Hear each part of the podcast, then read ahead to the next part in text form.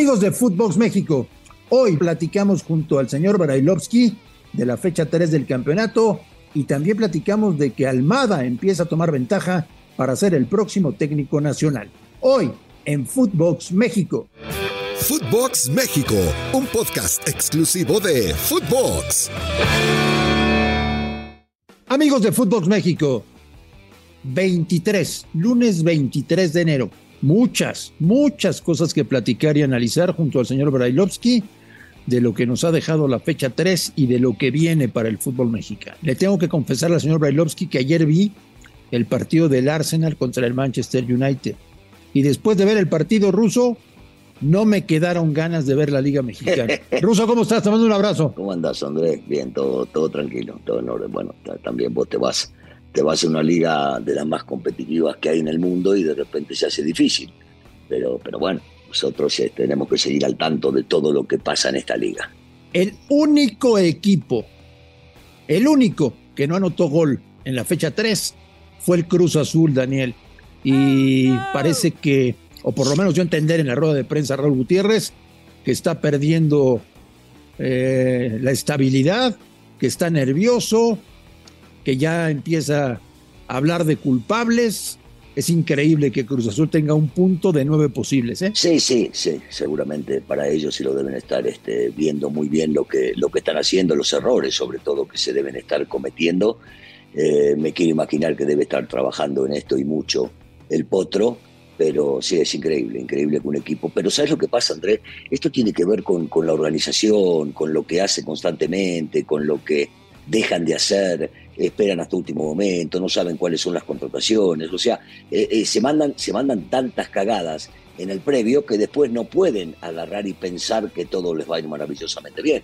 Entonces se entiende como algo lógico las situaciones que están viviendo el día de hoy que no son nuevas, ¿no? No son nuevas. Y pensar que hace poco, sí, pensar que hace poco eran el mejor equipo de México, tenían todo para hacer un equipo de varios torneos para aspirar siempre a luchar el campeonato y ellos mismos se sabotearon. Ellos mismos se dispararon un pie, corrieron a Álvaro Dávila, corrieron a Juan Reynoso, dejaron ir futbolistas, pero bueno. Un caos. Así es la vida de Cruz Azul, un, un caos, un, una institución caótica eh, que parece a la cementera cada vez le importa menos su equipo de fútbol. Vamos a temas bravos, señor Brailovsky. ¿Ya sonó el teléfono rojo de González Iñárritu y de Santiago Baños o todavía no? No, no, no, no, para nada. Me parece, me parece que tiene, tiene crédito todavía eh, el técnico del América. Es, eh, una situación que por supuesto no, no calculaban, no pensaban, no, no, no imaginaban que podían llegar a pasar por ella, pero no, no, no ha sonado. Por supuesto que deben estar decepcionados con el arranque, no debe estar nada contento con lo que viene sucediendo y eso es normal en una institución como lo es el América, pero para nada. Yo no creo, no creo y espero también que no estén con la estupidez de pensar en cambio de técnico desde el día de hoy. No, espero que no no pudieron con el pobre Querétaro y no pudieron con el pobre Puebla, es increíble. ¿eh? Eh, en realidad, en realidad sí, es increíble porque las expectativas son muy altas para la institución, porque constantemente lo escuchamos a Santiago y está bien que hable de la 14, que se busca la 14 cada vez que empieza un torneo. Eh, no, no han empezado nada bien, al contrario, me parece que han decepcionado, inclusive ellos mismos se han decepcionado por, por cómo han arrancado el torneo, pero bueno, no hay otra que darle para adelante y pensar en que este, esto se tiene que revertir inmediatamente el próximo partido. ¿Son tan buenos los Pumas y tan malo el León como el resultado de ayer? No lo creo, no lo creo, no lo creo. Me parece que este, digo, es un bálsamo para Pumas, por supuesto, sobre todo, sobre todo para, para su técnico, que muchas veces se ha puesto en entredicho eh, si está o no está capacitado para, pero me parece que eh, las circunstancias llevaron a este resultado, Andrés. Más que nada, primero porque, claro, en el fútbol se vive de momentos especiales, por más que cada gol siga valiendo lo mismo. Hay que entender, en este caso, lo que sucedió. El gol de Diogo antes de bajar al vestidor me significa mucho. Me parece que tenía que haber habido expulsión para, para Alderete que no la hubo. Y después aprovecharon las circunstancias y no lo veo tan malo al León como lo hemos podido apreciar el día de ayer. No, no, no me parece para nada que sea un equipo malo y con el Arcamón seguramente van a dar de cable. Eh, la frase ruso que soltamos aquí y que provoca que un enanito esté dando vueltas por ya sabes qué parte de la gente de Chivas. El Guadalajara jugaba mejor con cadena. y esa frase no les gusta nada, ¿eh?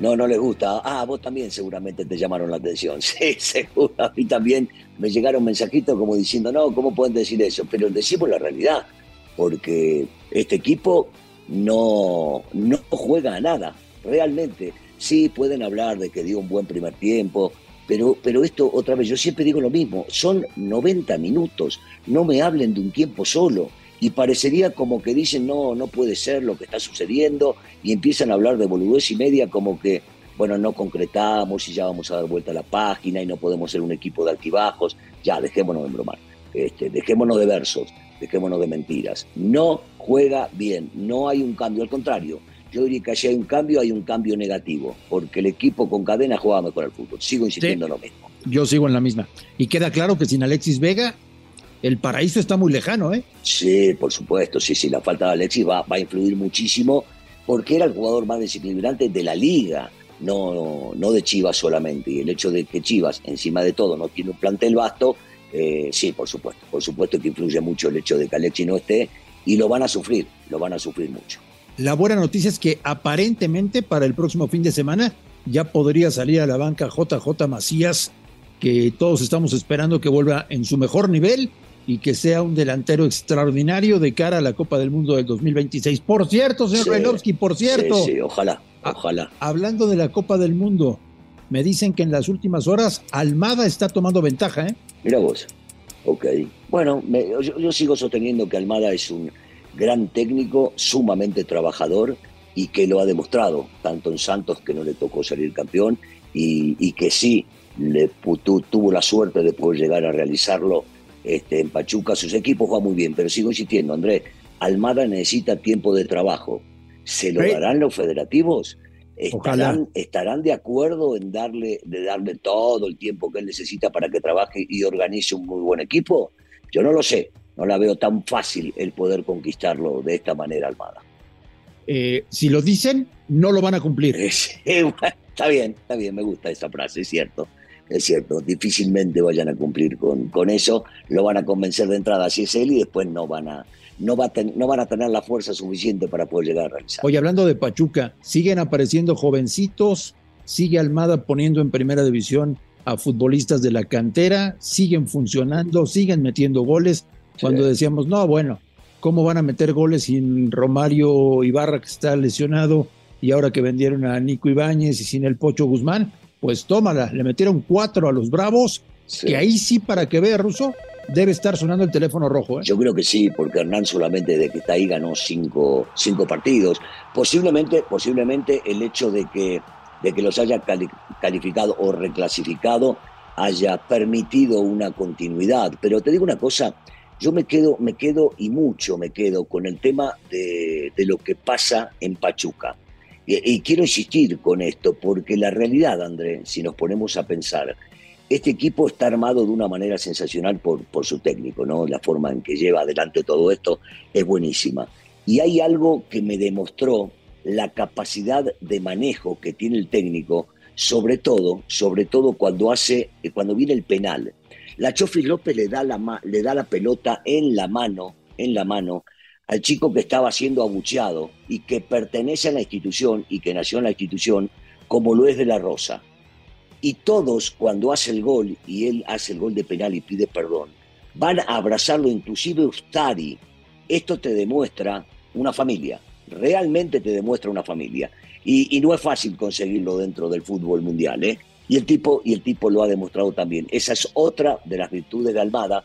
Por más de que algunos digan, no, grita mucho y está todo el tiempo haciendo demanes y demás, esto te demuestra una gran capacidad del técnico para unión de grupo. En el partido mil de Bucetich, mil, ¿eh? Ojo con la, con la cifra, mil partidos, sí, sí, apareció Funes Mori. Y apareció este, con todo, ¿no? Y sobre todo haciendo dos goles, dos goles con la pierna derecha este, y uno de cabeza y en su real dimensión, en la que lo conocemos, ¿no? Es un futbolista extraordinario, para mi gusto, yo siempre lo he dicho, es un tipo que, que tiene muchísima calidad, que huele el gol y que juega para el equipo, sí. Apareció Funes Mori y, apareció lo que quería seguramente que aparezca, ¿no? Bucetich, que aparezca su equipo. Y siguen faltando varios jugadores por aparecer en rayados que tuvieron problemas físicos, como es el caso de Dubán Vergara o como Joao Rojas, que están muy bien vistos en el mercado sudamericano. Y hablando de mercado, señor Brailovsky, esta es la semana de compras de pánico. ¿eh? Varios equipos se van a tirar de cabeza por contratar jugadores. Sí, bueno, y cuando, cuando se contrata de última, te digo, André, la verdad no termina resultando muy bueno. Pero, pero habrá que ver si alguno tiene la suerte de poder llegar a tener algún eh, futbolista que lo vienen persiguiendo hace tiempo, que sea de calidad. Pero después otra vez, André, es la adaptación al grupo, la adaptación al país, la adaptación al fútbol, la adaptación al lugar, y entonces se hace muy difícil pensar, o es poco esperanzador, pensar que algún futbolista que llegue pueda llegar a destacarse cuando no estuvo entrenando, no siendo pretemporada y demás. Pero bueno, es parte del fútbol mexicano, ¿no? Siente tu liga, decís. Siente tu liga, siente tu liga. Te vi muy activo este fin de semana con seguidores americanistas ruso. Leyenda americanista ponía la gente con tu foto en redes sociales, leyenda americanista para presentar lo único bueno que ha hecho la América hasta el momento en el torneo, el uniforme con el que jugaron el sábado. Bueno, yo, yo te digo la verdad, le tengo que agradecer primero a la gente de Nike que me invitó a, estar ahí en, el, en ese foro. Este, la pasé realmente muy bien, yo cada vez que tengo contacto con, con la gente de de la América lo disfruto. Había muchísima gente, muchísima gente, y lo disfruté tanto como ellos. Ellos me pedían fotos y autógrafos y yo poder llegar a compartir con, la afición que me hizo grande este, en este país, para mí es un, logro, este, sobre todo, viste, después de haber dejado el fútbol hace muchísimos años, a esta edad lo disfruto y lo disfruto mucho. Te voy a poner en entredicho con lo que te voy a decir. Ya me dijiste, ya me contaste que para ti Ortiz tiene crédito. Ya me dijiste que hay que tener un poco de paciencia y esperar a que la América funcione mejor. Eso ya me quedó claro, para ti, para tu punto de vista. Para el exigente paladar del americanista, ya tendrían que estar sondeando técnicos. Pero te la pongo en la mesa, Ruso.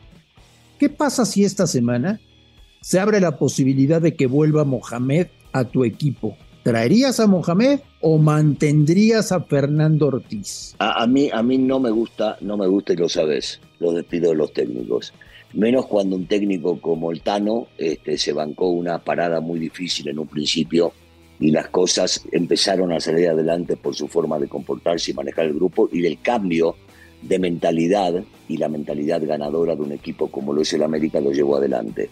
No, no me gusta, me encanta, vos sabés muy bien que a mí me encanta el turco como técnico y me parece que al equipo que vaya le puede llegar a ir muy bien.